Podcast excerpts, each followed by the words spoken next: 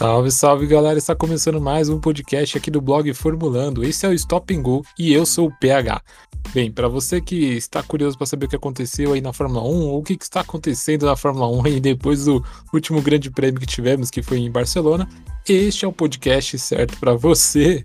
Aqui vamos com um giro de notícias essa semana, mostrando um pouco do apanhado aí de tudo que vem acontecendo no paddock ou pelas equipes ou seja o que for que envolva a Fórmula 1, beleza? Então se você quer ter mais notícia, mais informação, fica aqui comigo. Bora nesse giro de notícias.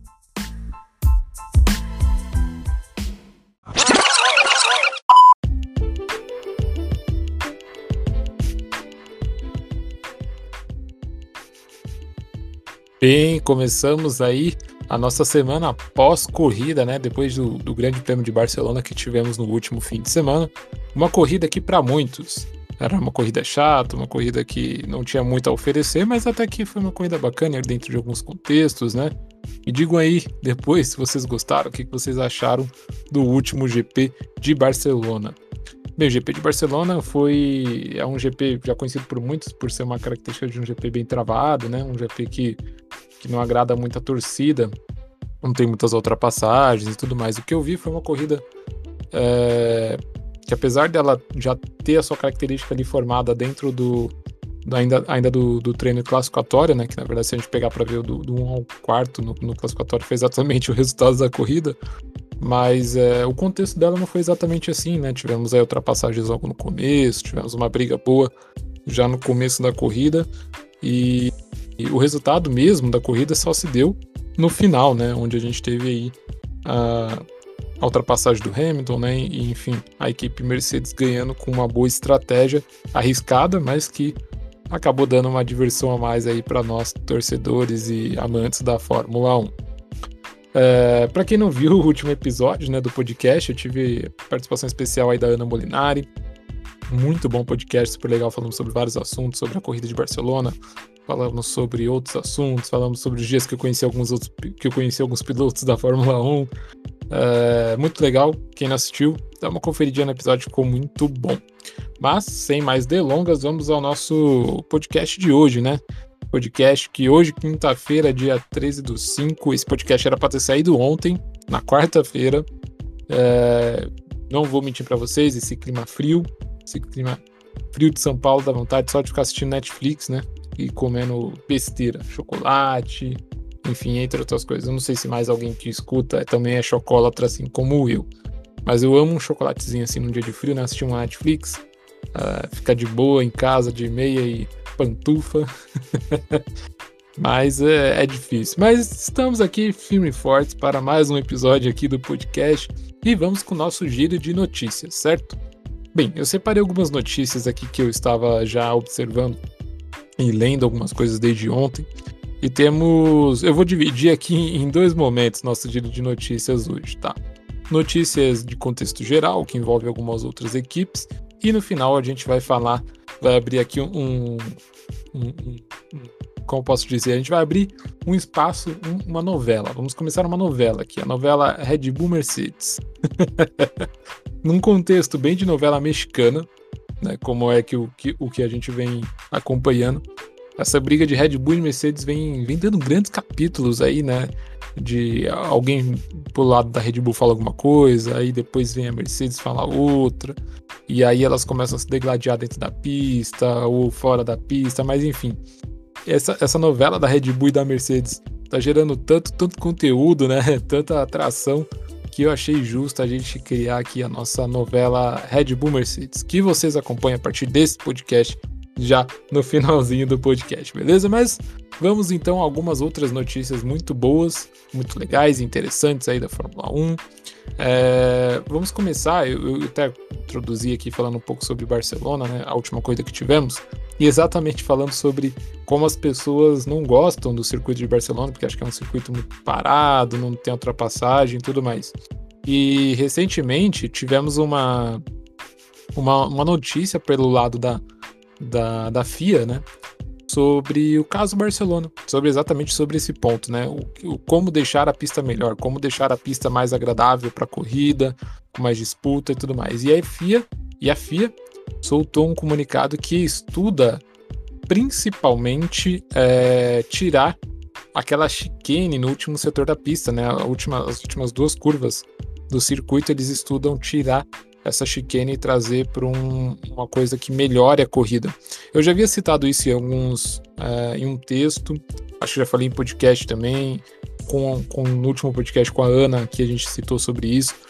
E realmente existem várias coisinhas, na verdade, em Barcelona que a gente pode aliar a essa questão da, da pista, né? Uma pista já com traçado que o traçado não, não facilita muito, embora tenha tido uma alteração nesse último GP, mas essa alteração, como a própria Ana colocou aqui no podcast, é mais voltada para a MotoGP em si do que da Fórmula 1. Então a ideia é que ela fique melhor para a Fórmula 1. Né? E eu, vi, eu, eu, até citei um exemplo aqui no passado sobre a diferença da, da chicane no final da pista de Barcelona com a última curva em velocidade de Portugal. Né? E como a última curva de Portugal possibilita a ultrapassagem na reta e faz com que a disputa seja um pouco mais acirrada na reta do que o caso de Barcelona, onde a gente tem uma chicane, onde os carros têm que perder muita velocidade e aí às vezes acaba por conta disso, não tendo um, uma retomada boa na reta e fazendo boas disputas ali na reta. Fica um pouco chato, né? De ver isso. Mas a FIA, por outro lado, enxergou essa, essa reclamação no saque, né? Saque da FIA, mande sua reclamação para lá. a FIA viu essa reclamação por parte dos pilotos, por parte do, de quem assiste, por parte das equipes, por parte de todo mundo que reclama dessa pista e estuda assim alterar né, o traçado da pista para deixar ela um pouco mais emocionante, deixar a corrida um pouco mais legal. Alguns pilotos manifestaram né, sobre isso, acho que o próprio Vettel é um caso de um piloto que ele é muito a favor de mudar né, isso e trazer essa pista um pouco mais para as raízes dela do passado, né, o traçado original dela que era mais competitivo do que ela se tornou. Enfim, a FIA vê esse retorno como algo positivo, mas ela sempre frisa a qualidade do, da segurança dos pilotos dentro da pista, né? Antes de tudo, antes de qualquer coisa, a FIA sempre vai avaliar a segurança da pista. Então, vamos ver aí se ano que vem a gente vai ter alguma alteração que seja boa, né? Pro, pro Grande Prêmio de Barcelona. Acredito que se eles conseguirem realmente tirar essa chicane na, nas últimas duas curvas da, do circuito, já vai ser uma coisa muito boa já para o circuito, né? Fazer uma curva mais em alta ali de repente, não sei, mas vai ser bem legal. É, essa é uma notícia boa, que me agrada até, né? Porque eu acho que agrada todo mundo, né? Que assiste Fórmula 1 ter corridas com um traçado que favoreça ultrapassagens em retas, né? Em outras, em outras coisas mais, mas deixem o circuito mais competitivo. Bem, uma segunda notícia que a gente vem aqui é uma notícia, na verdade são duas notícias, né? Mas envolvem as ambas as notícias envolvem a McLaren. Primeira notícia que eu quero trazer é sobre o Daniel Ricardo, né? Eu achei muito legal porque eu, eu, vi recentemente aqui uma, uma notícia, não lembro qual foi o portal exatamente que eu vi essa notícia, mas falava sobre a adaptação do, do Daniel na, na McLaren e como isso está demorando, ou por que está demorando, né? Mas dando bem uma tratativa e um, um panorama de como é que o piloto está se saindo nessa adaptação e, e, talvez até explicando um pouco por que, que o Daniel tá, tá demorando tanto para apresentar resultado ali pela McLaren ou algo do tipo. É, tivemos vários pilotos que mudaram de equipe nessa temporada, né? Pilotos que saíram das suas das equipes anteriores vieram para outras equipes nessa temporada. Temos Vettel, que foi da Ferrari, da Ferrari para Aston Martin. Temos o Daniel Ricardo, que veio da. que saiu da Renault, atual Alpine, né? E foi para McLaren. É, enfim, temos um, um, milhão de trocas aí, se a gente for parar. Um milhão de trocas não, né? Mas a gente tem algumas trocas aí que aconteceram de pilotos. A gente tem o, o Sainz, né? Que saiu também da McLaren e foi para a Ferrari. Então a gente tem essas trocas e a gente pode observar pensando, pô, quem está se adaptando melhor ou não. É, o que a gente vem, vem acompanhando é que o Sainz, aparentemente, ele teve uma adaptação melhor saindo do, da McLaren indo para a Ferrari. A gente vê ele disputando pista com Leclerc de uma maneira um pouco mais agressiva, né, mais presente, conseguindo bons tempos, fazendo boas voltas. Então a gente é, associa muito de que o Carlos Sainz está mais adaptado ao carro da Ferrari. Comparando a adaptação dos outros pilotos, o Sainz talvez seja o que está mais adaptado. Mas o Daniel é um caso também legal da gente falar, porque um, porque o Daniel ele tem uma torcida muito grande aqui no Brasil. Eu É, principalmente também sou uma pessoa que torce aí pelo Daniel. Acho, gosto da, do carisma que ele tem. Gosto de ver ele pilotando. Ele é um bom piloto, na verdade, né? O Daniel ele tem vitórias aí no seu currículo. E de repente a gente vê ele tendo uma queda brusca de rendimento na, na, na McLaren, ainda que sabendo que ele tá nesse processo de adaptação, mas eu achei legal essa notícia porque fala um pouco da visão dele, né? E, e essa questão da adaptação, ela é muito doida, porque a, a, pelo que a gente que eu li, que eu acompanhei, né, do que a, do que o próprio Ricardo ele trouxe para para mídia, é, parte muito de uma de, de, meio que uma escolinha de pilotagem, vai do zero, assim, né? Vou explicar para vocês. Mas é que o, o Daniel ele tem alguns costumes, algum estilo, um estilo de pilotagem muito próprio dele principalmente utilizando muito da frenagem. Né? O estilo dele utiliza muito da frenagem, ele explora muito a frenagem nas curvas para conseguir entrar com mais velocidade, frear um pouco depois. Esse é o estilo do Daniel Ricciardo de dirigir, né? de pilotar o carro.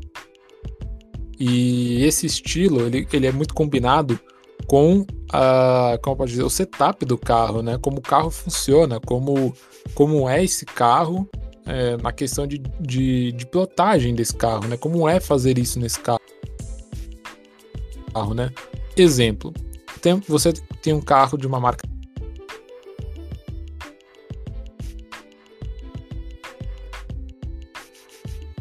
X, vai.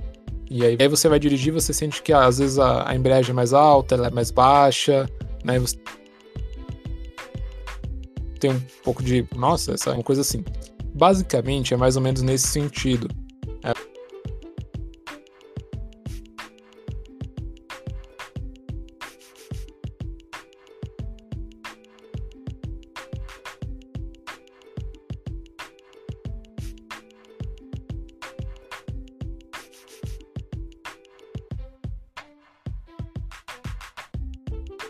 O Daniel ele vem sentindo um pouco aumento o quanto é, aceleração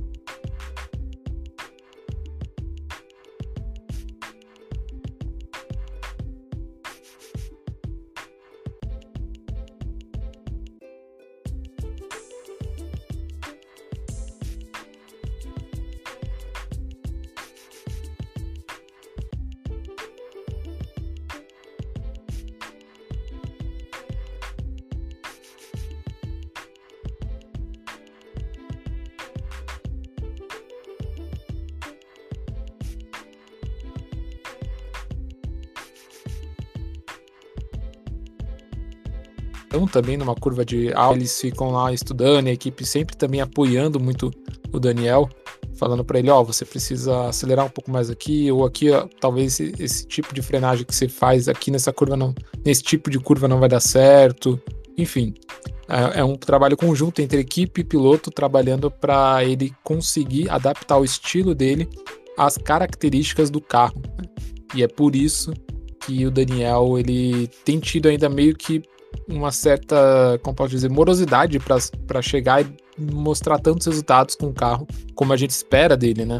Mas é legal entender né, esse lado do, do piloto e ver que, na verdade, não é, não é tão fácil, né? Sentar num carro novo e sair pilotando e conseguindo resultados assim, do nada. Ainda sobre a McLaren, né? O, o chefe Andreas, ele, o chefe da equipe, né? Ele disse que ele, ele veio a, a, na verdade, a mídia, né, falar sobre o pacote de atualizações do, da McLaren deste ano. Mas por que ele veio falar disso? É, a gente vê muitas as equipes já testando pacotes de atualizações, testando novas melhorias e tudo mais, fazendo teste com os seus carros para 2022, né, onde os carros passarão por uma mudança praticamente completa, né, ou quase completa dos seus carros. Lembrando que em 2025 a gente tem a alteração dos motores. Mas o, o carro ele passa por uma, uma modificação na área da aerodinâmica, né? É, toda a parte de, de desempenho aerodinâmico do carro ele vai passar por grandes transformações, pneus, né, entre outras coisas. E a gente vê as equipes já trabalhando isso de uma forma bem, bem forte, né? Trabalhando isso de uma forma bem concentrada. E a McLaren e o chefe da equipe da McLaren vem a público, né? E diz que eles continuam a trabalhar é, os pacotes de atualização do carro ainda dois, do carro de 2021 ainda, né? Ou seja, esse carro que a gente está vendo na pista, ele ainda está em processo de melhoramento e eles vão investir, sim, dinheiro, investir é, trabalho, vão investir ainda muito empenho neste carro. Mas por que, né? Isso. É, a McLaren, ela atualmente no grid briga diretamente com a Ferrari para ser a melhor do, do pelotão depois para ocupar o terceiro lugar, né? Depois de, de Mercedes e Red Bull, elas, ela, ela briga ali para se manter no terceiro lugar com a Ferrari. Então, e eles meio que estão vendo que estão perdendo a briga, né? Se a gente parar para ver os resultados aí de Portugal e agora da última corrida de Barcelona, a McLaren enxerga que ela está perdendo essa briga e eles querem investir sim na continuação desse carro e atualização desse carro deste ano, porque eles querem vencer a Ferrari neste ano. Eles acreditam que a Ferrari está com um carro em desenvolvimento, que ele vem melhorando corrida a corrida e que se eles não tomarem alguma ação imediata agora, talvez eles percam essa, esse prume e talvez eles percam o campeonato para a Ferrari neste ano. Então eles vão sim continuar é, aplicando seus esforços no carro de 2021, mesmo que seja meio que uma, uma linha contrária aí do que a gente vê outras equipes fazendo, né? Mas é, eles não descartam que a ideia de parar, é, focar os, o, os esforços para 2022 e meio que mudar o carro por completo para 2022 ainda é bem grande, né? É, eles, querem, eles querem mostrar o, o, trabalho deles na pista, as atualizações para 2021, mas eles ainda, quer, eles ainda pensam muito em transformar o carro totalmente do zero e não ser uma, um trabalho de continuação em 2022, mas sim um trabalho do zero em 2022. Bem, vamos ver como é que essa McLaren vai vai se sobressair em relação à, sua equipe rival, a Ferrari, né? Mas por outro lado, eu acho isso sensacional, porque a gente tem duas equipes históricas brigando na pista, brigando ali por pontos, e isso só faz prevalecer é, todo o entretenimento que a Fórmula 1 pode trazer para nós. Né? É uma coisa realmente muito boa. É, bem, eu queria já chamar aqui então, vamos para o nosso momento novela, porque o capítulo de hoje tá incrível entre Red Bull e Mercedes. Na verdade, a gente já vem, vem tendo capítulos muito bons dessa novela, né? Mas hoje eu quero trazer aqui um capítulo especial de Red Bull versus Mercedes. Então, vem comigo, tem até vinheta para isso. E vamos lá. Então, está começando agora Red Bull versus Mercedes.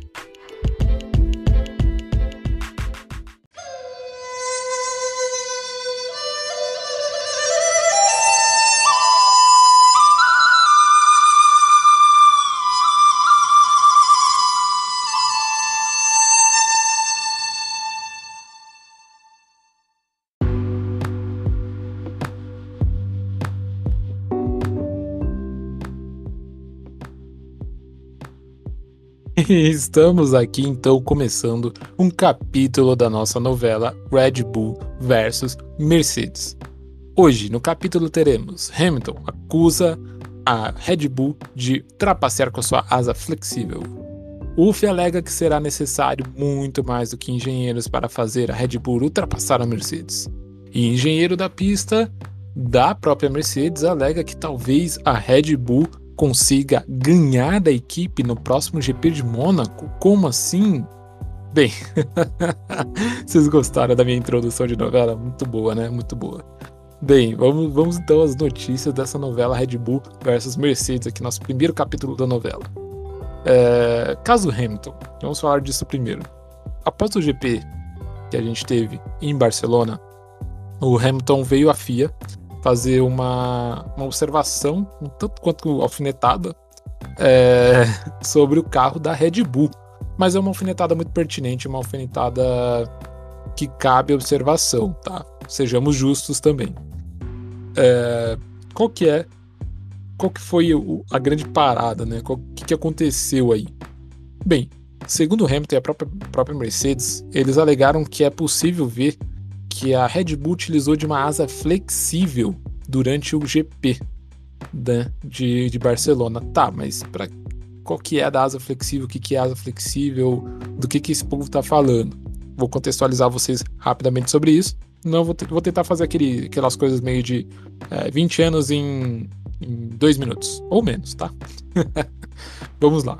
Bem, asa flexível, na verdade, é. Você imagina que a asa, se você tem um, aquele objeto aerodinâmico na parte de trás do seu carro, que é a asa é, da parte. A asa inferior do carro.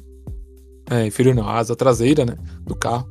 E que aquela asa ela tem um, uma certa relação com o vento ou com o carro que desempenha é, uma função aerodinâmica, certo? Que mantém o carro no chão, que aumenta a velocidade, que diminui a velocidade do carro dependendo do seu design.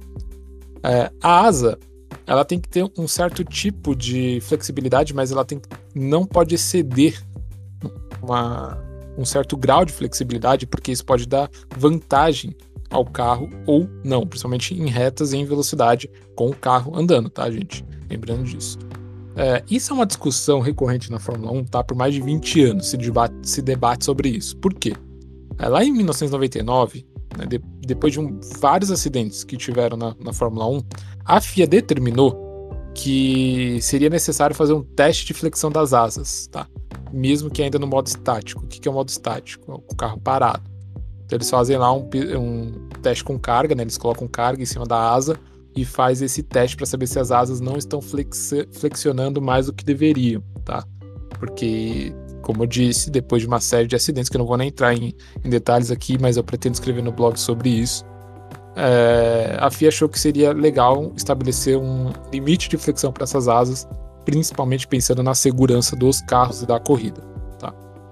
É, isso se permaneceu por grande tempo, mas a gente sempre tem que lembrar aqui que toda regra que é colocada em jogo na Fórmula 1 as equipes sempre vão trabalhar no seu extremo, vão trabalhar detalhes que a regra não especifica direito, em alguma coisa ou outra que possa beneficiar a equipe e eles conseguirem melhor desempenho. A Red Bull, depois da, da alfinetada, veio em, veio em público, veio na própria FIA falou que a asa que eles estão usando tá, no carro da Red Bull este ano foi aprovada pela própria FIA, né, nos testes de flexão da própria FIA. Então, do que, que eles estão reclamando?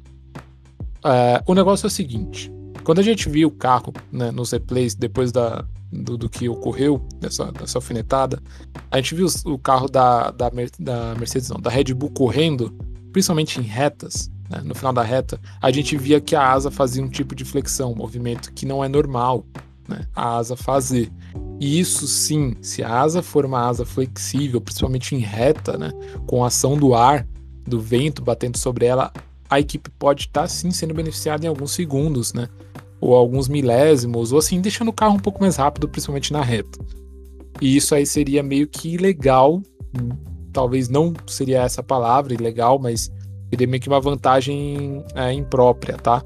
Da, da equipe. A FIA, por outro lado, falou que vai investigar o caso, está investigando o caso, e que caso não seja só a Red Bull que esteja cometendo esse tipo de, de ação, outras equipes também, eles vão começar a instaurar um tipo de teste de flexão que busque que não somente o carro ainda no estático, ou seja, parado, mas em movimento, porque pode acontecer do carro ele ter uma flexão de carga parado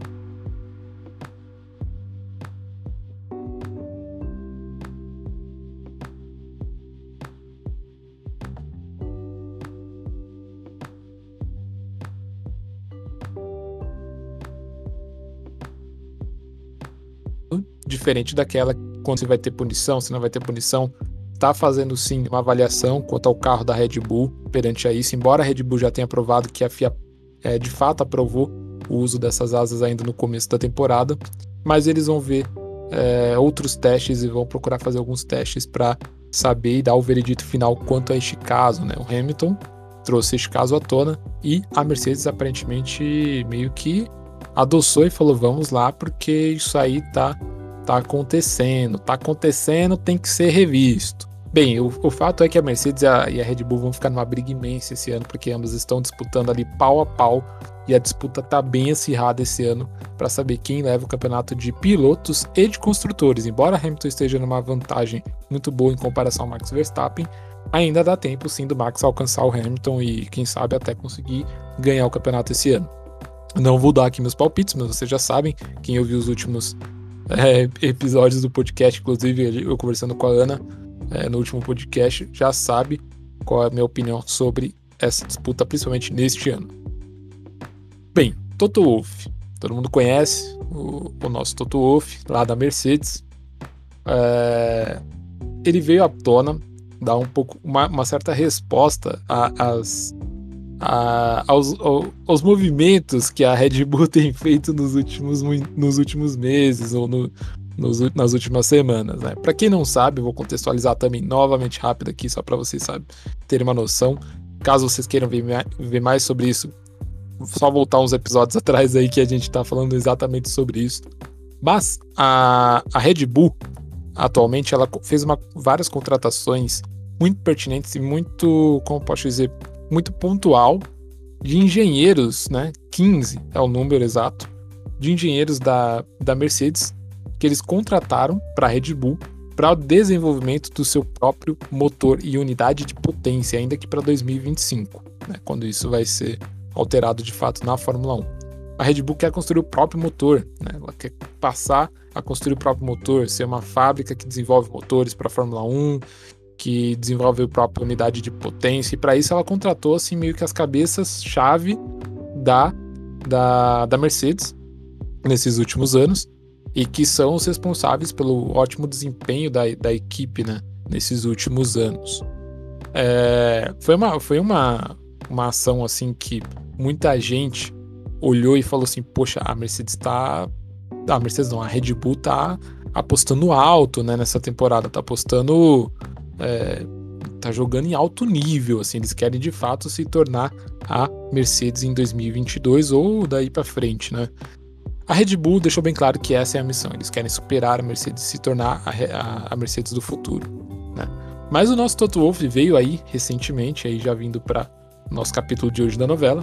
Toto Wolff veio a público e a mídia, né, principalmente, e alegou uma frase que eu achei muito legal. Não vou lembrar exatamente como ele falou agora, mas basicamente o sentido da frase é que seria mais do que necessário, é, seria mais do que seria mais necessário, aliás, voltando aqui, seria necessário mais do que engenheiros, né? Só engenheiros para fazer a Red Bull ultrapassar a Mercedes nos próximos anos. E isso ele está, obviamente, como já explicado, se retratando as contratações recentes da Red Bull. É, por que, que o Wolff fala isso? Segundo ele, né, e a própria Mercedes, eles falam assim: a Mercedes já está nessa de construir motores já está nesse, nesse núcleo, nesse desenvolvimento há anos, décadas, há muitos e muitos anos. Não é uma equipe que se fez agora e, se e constrói motores de excelência agora. É uma equipe que já, construi, já constrói motores excelentes há muito tempo. Né? Então eles já têm experiência, eles já têm know-how para fazer o que fazem, fazem com uma excelência como várias outras equipes nunca viram isso acontecer na história da Fórmula 1. O fato é que Toto não está tão errado no que ele está dizendo, né? Isso porque é, tem uma fala até que ele diz né, nessa entrevista, que ele fala, não adianta você ter 15 engenheiros e uma fábrica vazia, que é o que ele vê acontecendo na Red Bull. Eles têm os engenheiros, eles têm é, cabeças pensantes, mas o trabalho da, da Mercedes não se dá só pela engenharia ou só pelos cabeças, né? Que estão na equipe, mas por todo mundo. Isso a gente vê sempre o Wolff citando, a gente vê o Hamilton agradecendo até a fábrica, é, a todo mundo que trabalha de alguma forma no desenvolvimento do carro.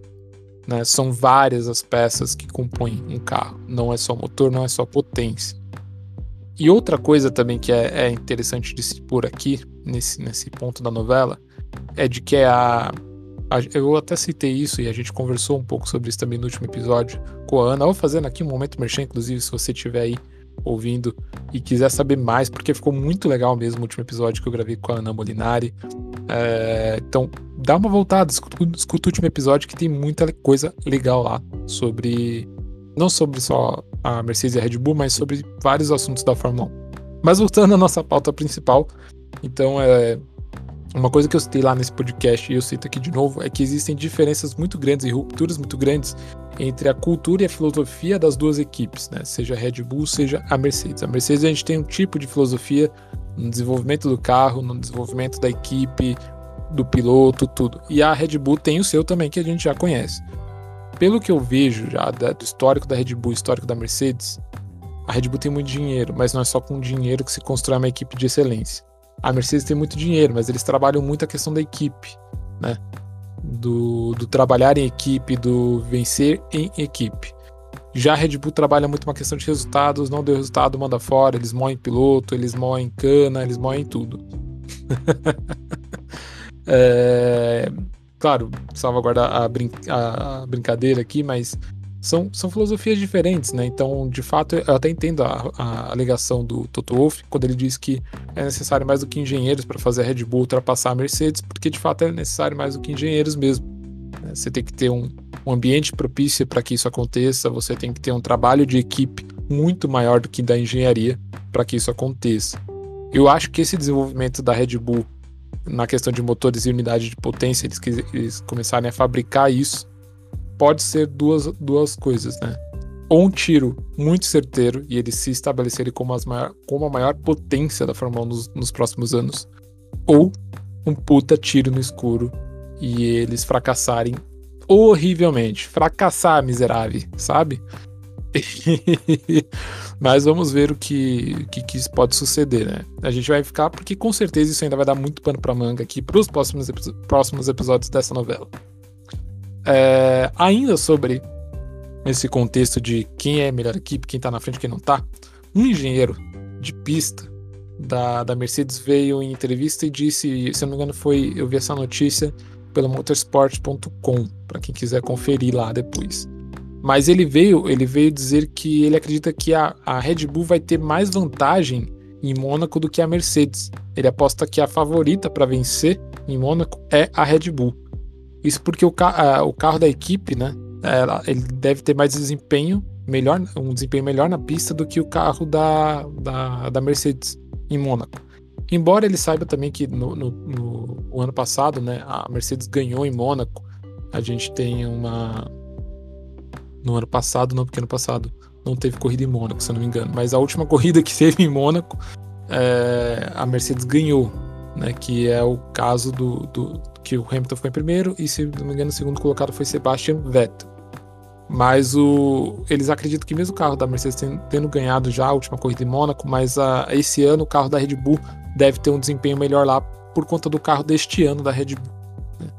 Eles, eles acreditam que a questão deles estarem investindo num, num downforce mais pesado pode beneficiar o carro, enfim, várias questões técnicas que ele cita na, nessa, nessa matéria, inclusive, que faz com, que eles acreditem que a Red Bull tem uma vantagem. Porém, eles dizem também que, que Barcelona foi um grande indicador para Mônaco. E aí por quê? Se um é circuito de rua e o outro é circuito de autódromo. Voltando lá no começo desse podcast, como eu disse, Barcelona ele tem um circuito muito travado, um circuito muito difícil de ultrapassagem. E eu cito até no último podcast com a Ana que Barcelona, para mim, é como se fosse um autódromo de rua. É uma pista de rua dentro de um autódromo. Entende a relação? Então é mais ou menos isso. Eles, eu acho que é foi um ótimo laboratório para a Mercedes para ver qual é o desempenho da, da Red Bull em Mônaco. Porém, como eu disse também lá no começo, embora a corrida tenha sido vencida pela, pela Mercedes, foi uma corrida difícil de vencer. Não foi uma corrida fácil de se vencer. Né? A Red Bull teve uma grande vantagem por grande parte da corrida. Né? Então a gente pode ser que tenha sim aí uma Red Bull à frente lá em Mônaco e vencendo, né? Eles esperam e eu acho que a própria Red Bull deve estar com uma estratégia muito boa para essa corrida de Mônaco, principalmente no treino classificatório. Então, a gente vai ver sim, eu acho que uma Red Bull muito bem equipada para o treino classificatório e buscando a pole para garantir essa vitória no domingo.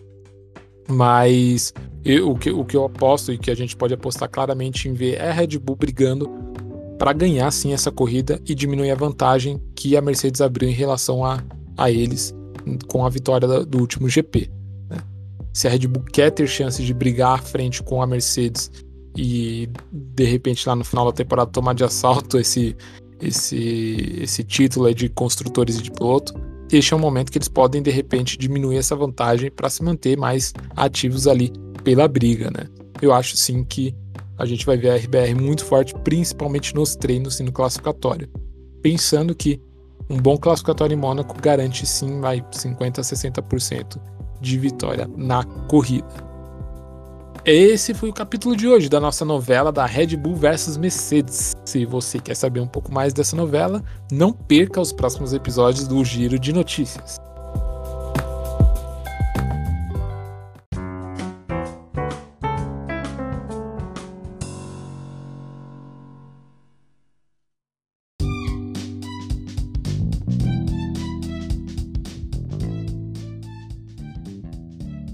Salve galera, e aí vocês gostaram desse último capítulo, uh, último capítulo não, desse capítulo da novela? Eu achei divertido. Prometo que vou trazer mais capítulos aqui da novela Red Bull vs Mercedes. É uma novela que ainda vai ter muitos capítulos esse ano. Pode ter certeza absoluta que isso aí não acaba aqui. E eu vou tentar trazer sempre no giro de notícias um capítulo novo aí desta novela. Bem, dando uma passada rápida aqui nas últimas notícias para a gente finalizar o nosso giro de notícias dessa semana. É, tivemos aí a notícia dos pneus, né? A Pirelli informou que de, os seus pneus para 2022, os novos pneus da Fórmula 1, né, já estão entre 80% e 90% concluídos, ou seja, já está quase pronto, quase que definido como vai ser os pneus do ano que vem, já pronto para uso. A gente viu aí bastante equipes, né, trazendo seus carros a pistas aí como teste ainda, na, nas voltas de teste com os pneus novos, né, testando o desempenho dos carros com as novas, os novos aros, né, que vão aumentar, os pneus que vão ficar mais slim e a gente pretende então já ver aí é, mais carros testando né, esses pneus e a Pirelli já com pneus um pouco mais bem estruturados e, aliás, como ela mesma disse, já está de 80 a 90% pronto o pneu para o próximo ano. Bem legal, né? Essa notícia, vamos ver como vai ser essa troca desses, pne desses pneus para a próxima temporada. E como última notícia aqui também, não menos importante, é, é uma notícia recente. O Grande Prêmio da Turquia corre risco de sair do calendário neste ano, porque pelo simples fato de que a, a, o Reino Unido colocou a Turquia como bandeira vermelha, né, como lista vermelha ali dos países é, de pessoas que vêm daquele país para entrar no Reino Unido. É, tendo em vista que a Turquia está como bandeira vermelha, o que acontece? Qualquer pessoa que venha da Turquia, ela tem que passar por 10 dias meio que de observação, vai é, antes de poder de fato entrar no Reino Unido e tudo mais. Essa observação acontece dentro de alguns hotéis que são é, aprovados pelo governo, né, que já tem ali o aval do governo para receber esse tipo de, de, viajante. Então a pessoa vem da Turquia, ela tem que ficar 10 dias em observação e depois fazer seguir a vida normalmente dentro da Turquia. Isso ainda é parte do protocolo de segurança sim da Covid. A Covid ainda está presente no mundo, em vários países, por mais que o Reino Unido esteja numa fase muito avançada de vacinação do, da sua população, eles se preocupam muito com o protocolo de segurança é, principalmente dos viajantes que vêm de fora, para não criar uma nova onda, um novo surto né, de Covid lá no Reino Unido. A Fórmula 1, a FIA, declarou que a Turquia pode sair do calendário exatamente pelo motivo do quê? Que das 10 equipes presentes no grid hoje, 7 estão no Reino Unido. Então, a gente tem aí muita gente que vai para o Reino Unido, né, para depois ir para outro lugar. Enfim, as equipes são de lá, então é, é muito complicado você ter que parar essas pessoas 10 dias antes de poder entrar no Reino Unido para depois voltar, enfim, isso dá um prejuízo no tempo, principalmente né, na logística das equipes como um todo dentro do paddock, enfim, é muito complicado.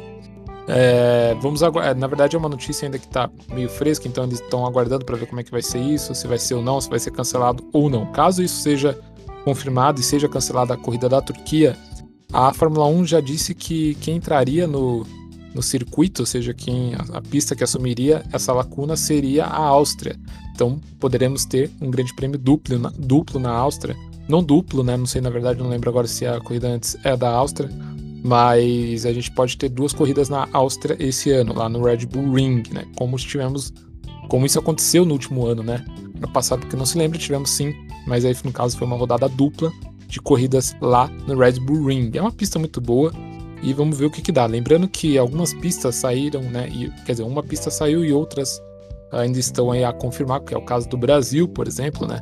Está a confirmar o Grande Prêmio do Brasil. Acredito que não vai ter, não querendo despejar um balde de geografia em ninguém sobre o Grande Prêmio do Brasil, mas eu acredito que não vai ter, muito por uma questão de segurança, da protocolo de Covid. O Brasil ainda não tem todo mundo vacinado, não sei se vai todo mundo estar vacinado até o final do ano, então eu não confio muito que terá corrida no Brasil este ano.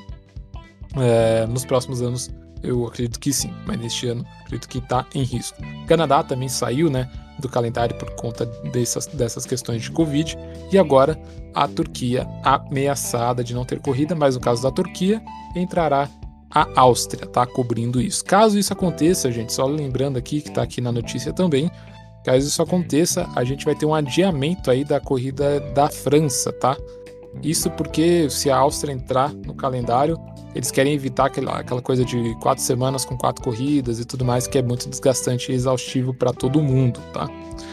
Bem, galera, esse foi mais o nosso giro de notícias semanais aqui do, do blog Formulando. Eu sou o PH, é, este aqui é o podcast Stop and Go, podcast que traz informações do paddock, de tudo que envolve o universo da Fórmula 1, tudo que vem acontecendo nas semanas e agora com capítulos da novela Red Bull versus Mercedes. Bem, pretendo trazer mais conversa legal aqui nos próximos episódios. Ainda vamos ter mais giro de notícias. Lembrando que essa semana não temos corrida, então terá episódio aí no fim de semana e o texto e vários textos lá no blog, tá, gente? Vai ter aí um, um blog recheadinho de textos essa semana para vocês. Não só sobre corrida, com outros temas, mas todos envolvendo a Fórmula 1. E lembrando novamente, deixando aqui também meu merchanzinho, estamos abrindo uma nova aba lá no site com a categoria W Series. E para estrear, temos a entrevista com a nossa representante brasileira na W Series. A Bruna Tomaselli falou com a gente aqui numa entrevista e vai estar tá lá como primeira matéria do nosso da nossa aba, né, do W Series, a entrevista com a Tomazelli. Então não perca, fica lá de olho lá no blog também que tem muita coisa boa para vocês. Beleza, gente? Eu sou o PH, este é o Blog Formulando. Esse foi mais um Stop and Go, giro de notícias. Nos vemos no próximo episódio. Até mais. Falou!